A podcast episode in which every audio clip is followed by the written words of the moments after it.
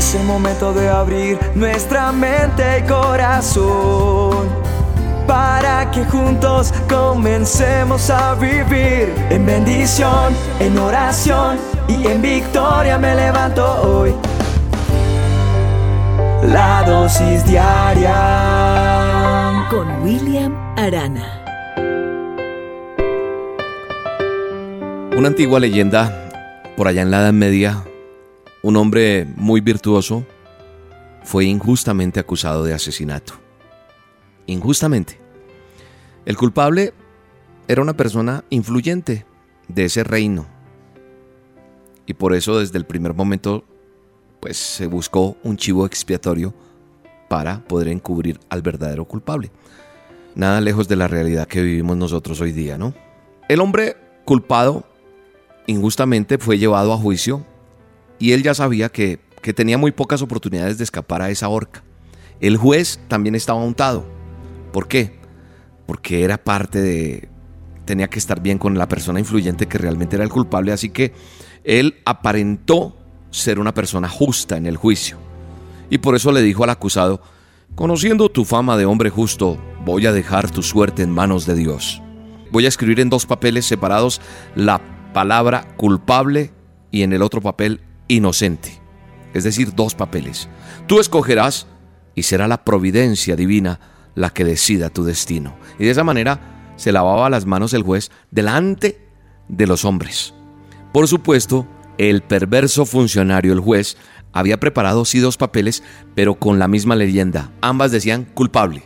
La víctima, aún sin conocer los, los detalles de todo esto, sintió y se dio cuenta de que el sistema y toda la gente de, ese reinado estaba en su contra y había trampa.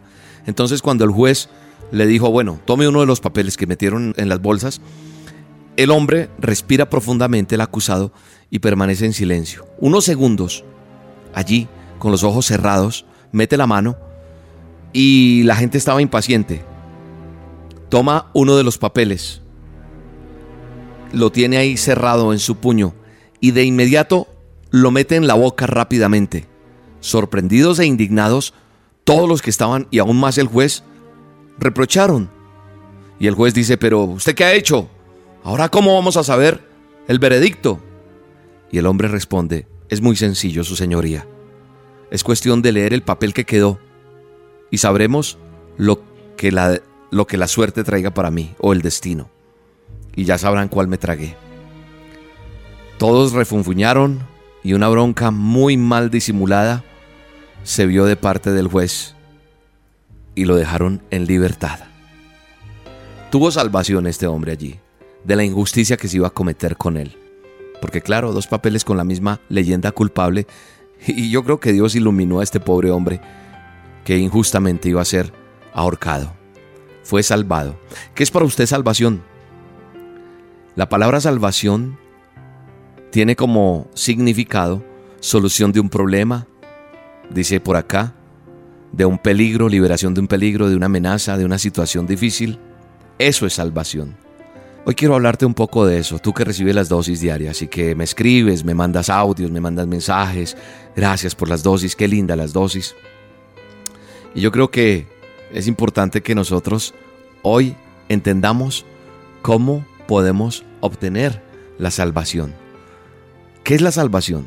Ese término que desde que yo me hice creyente, o cristiano, como usted le quiera decir, pero para mí es mejor la palabra creyente, me ha impactado.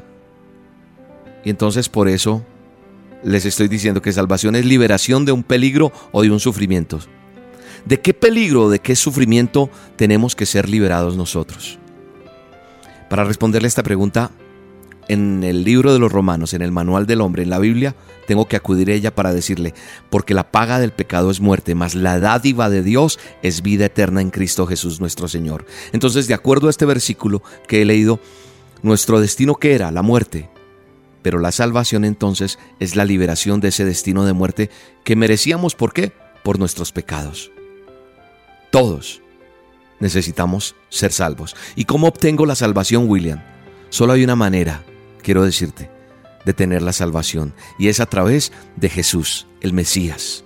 La muerte de Jesús y su posterior resurrección me dieron la llave para que el reino de los cielos me diera el perdón, me diera salvación y te la dio a ti también y a toda la humanidad. Jesús ya hizo el trabajo. Él murió por ti y por mí. Tú solamente tienes que creer que Jesús es el Señor. Tú tienes que arrepentirte de tus pecados. Tú tienes que confesar que Jesús es el Señor de tu vida. Hoy te pregunto a ti que estás ahí escuchando esta dosis. Si quieres obtener la salvación, hoy. No tienes que ir a ningún lugar. No, ahí donde estás. ¿Quieres la salvación? Tal vez tu vida ha estado revuelta por muchas cosas.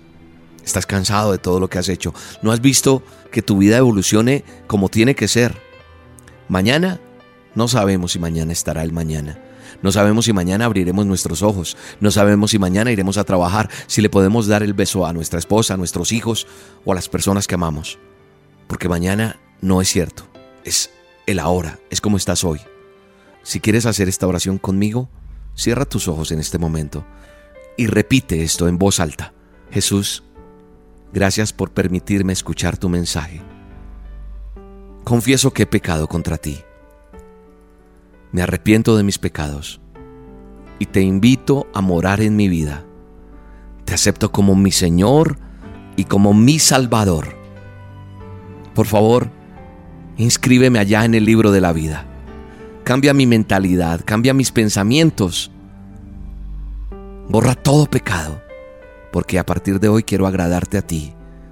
Lo creo en el nombre de Jesús. Amén. Si tienes esto, vas a tener vida eterna, que es lo más importante. Y sabes una cosa, Dios va a empezar a orar en ti de una manera diferente y vas a ver cómo Dios va a acompañarte. Él te ama. Dios te bendiga.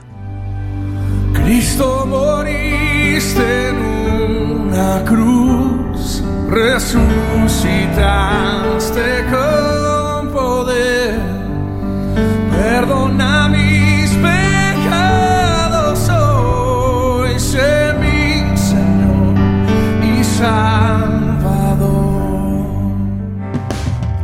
La dosis diaria con William Arana, tu alimento para el alma.